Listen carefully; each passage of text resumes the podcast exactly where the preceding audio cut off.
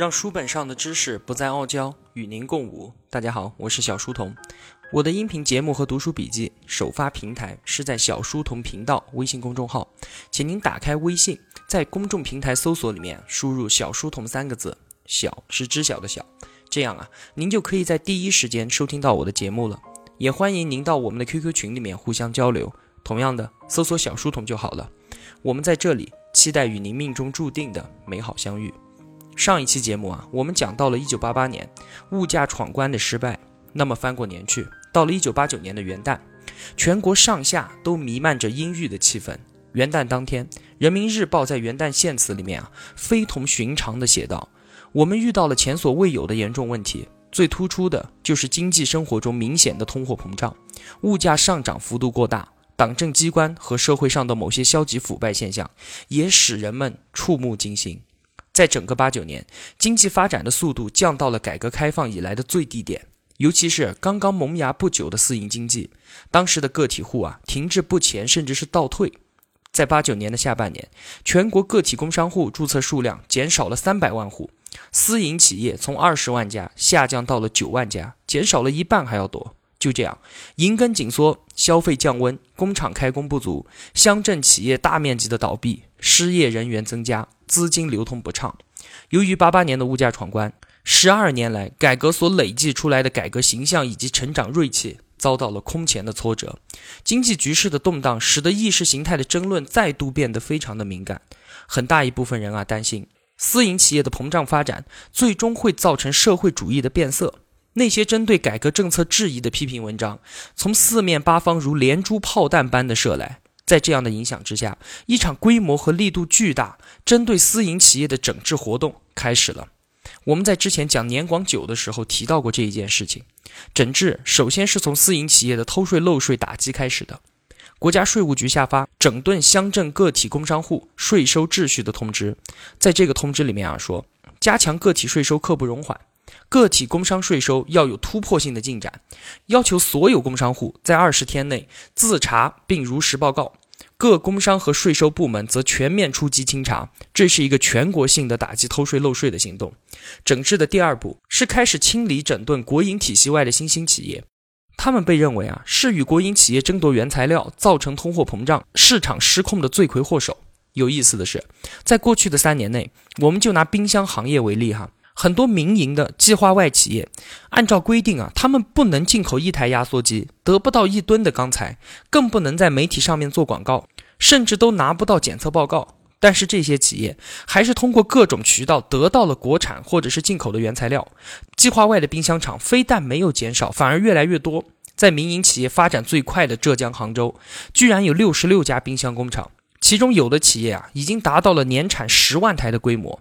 而反观计划内的一些国有企业，在得到资源定点扶持四年后，都没有配置出一条生产线，连厂房还没有封顶的都有。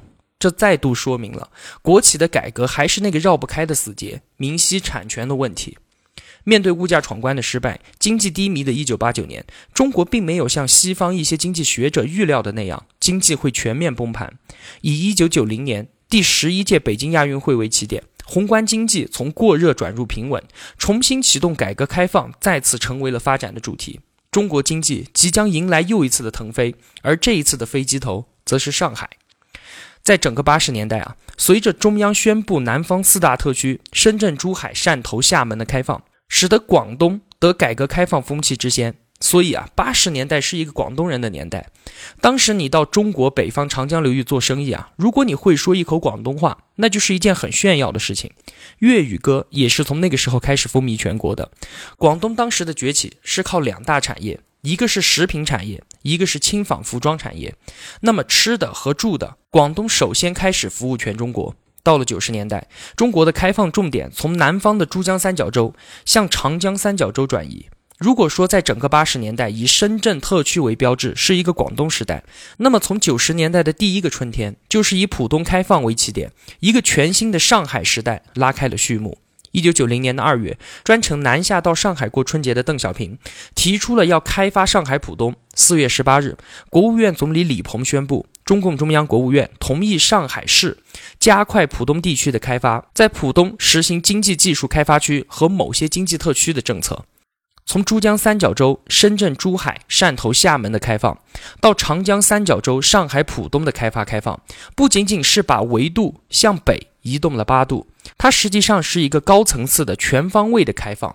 只有浦东宣布开放，带动上海的开发和开放，才是中国改革开放的大门向全世界彻底打开。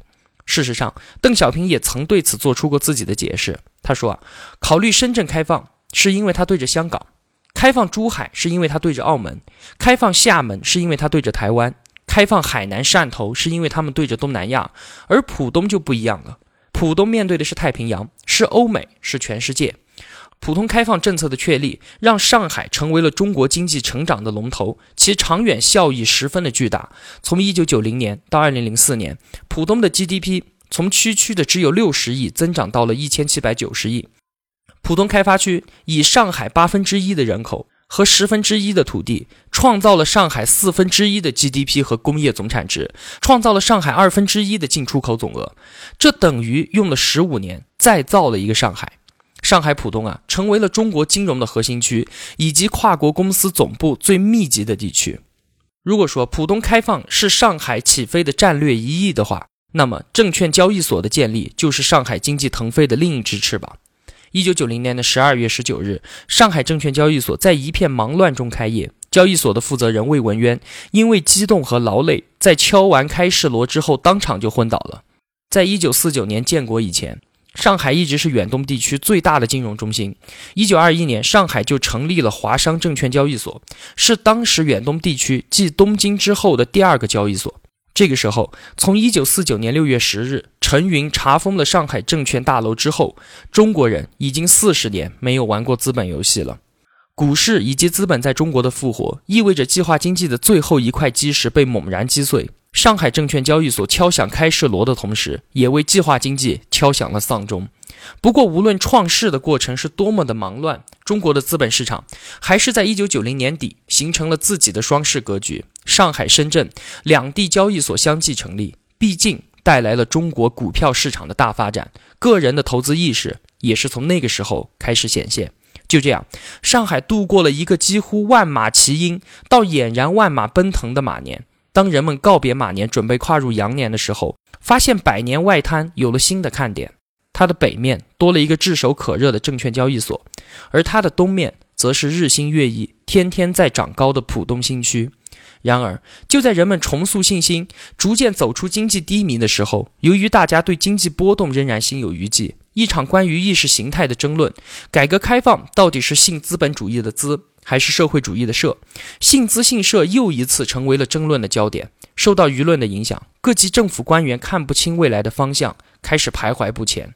历史的使命又一次落到了已经宣布完全退出政坛的邓小平的身上。一九九一年二月，上海解放日报根据邓小平的一次讲话，先后发表了三篇署名黄埔平的文章。文中啊提出要继续解放生产力，敢冒风险，大胆改革，不要纠结于姓资姓社的劫难。这三篇文章一出啊，引起轩然大波。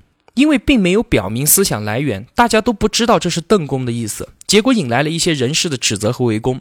黄埔平事件成为了邓小平南巡的前奏。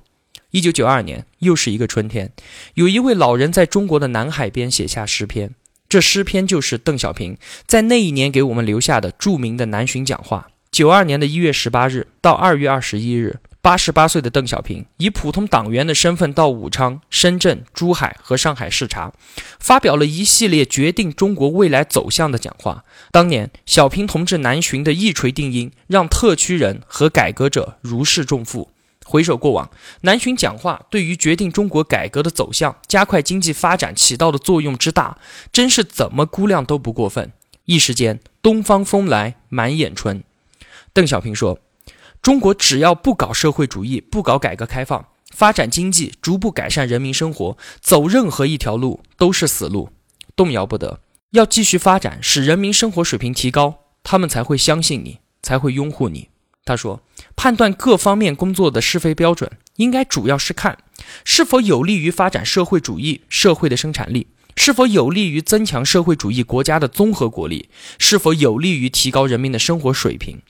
他说，社会主义的本质是解放生产力和发展生产力，消灭剥削，消除两极分化，最终达到共同富裕。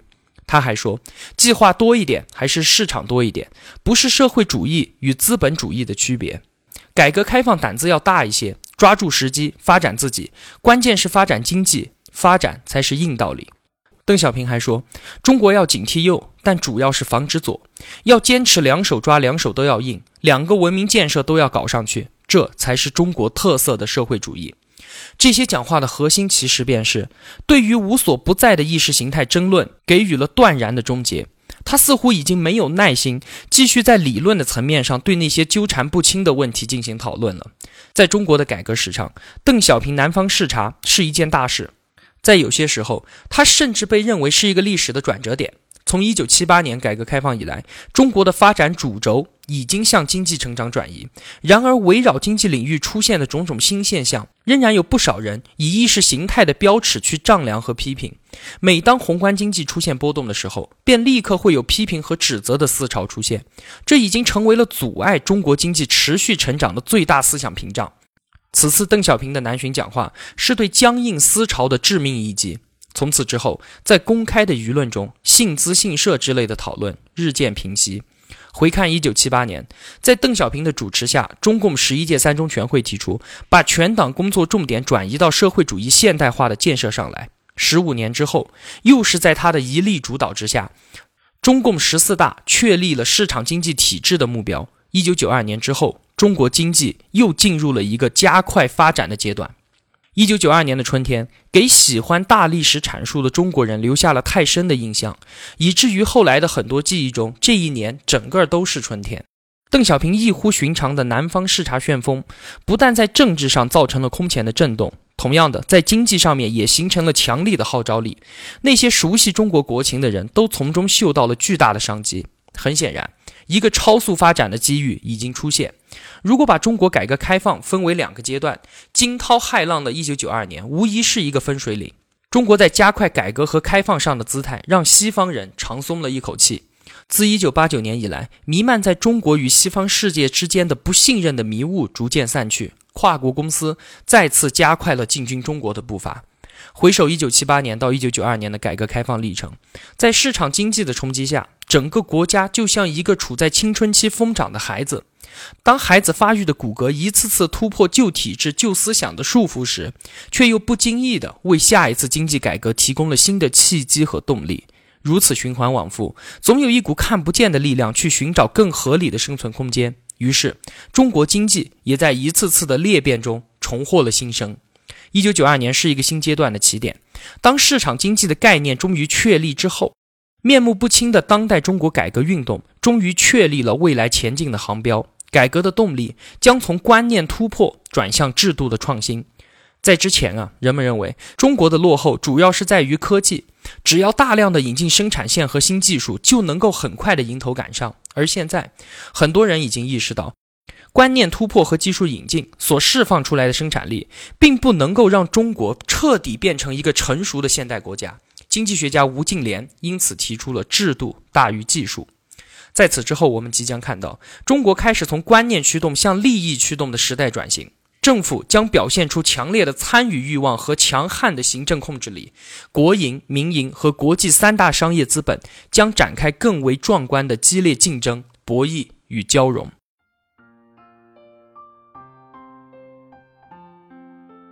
小书童不才，在您面前献丑，只愿与您结伴而行，让求知的路上不再孤单。以上仅为学习所得，与您分享，如有偏误，还请斧正。小书童在此叩首。如果同学们觉得我的解读有帮助的话，还希望您能打赏一些。小书童感激一路陪伴的是这样慷慨的你。我的音频节目和读书笔记的首发平台是小书童微信公众号。您愿意与我们结伴而行的话，请打开微信，搜索“小书童”三个字，小是知晓的小。也欢迎您到 QQ 群里面和我们互相交流，一样的搜索“小书童”就好了。我们在这里期待与您美好的相遇。好了，让书本上的知识不再傲娇，与您共舞。小书童与您不见不散。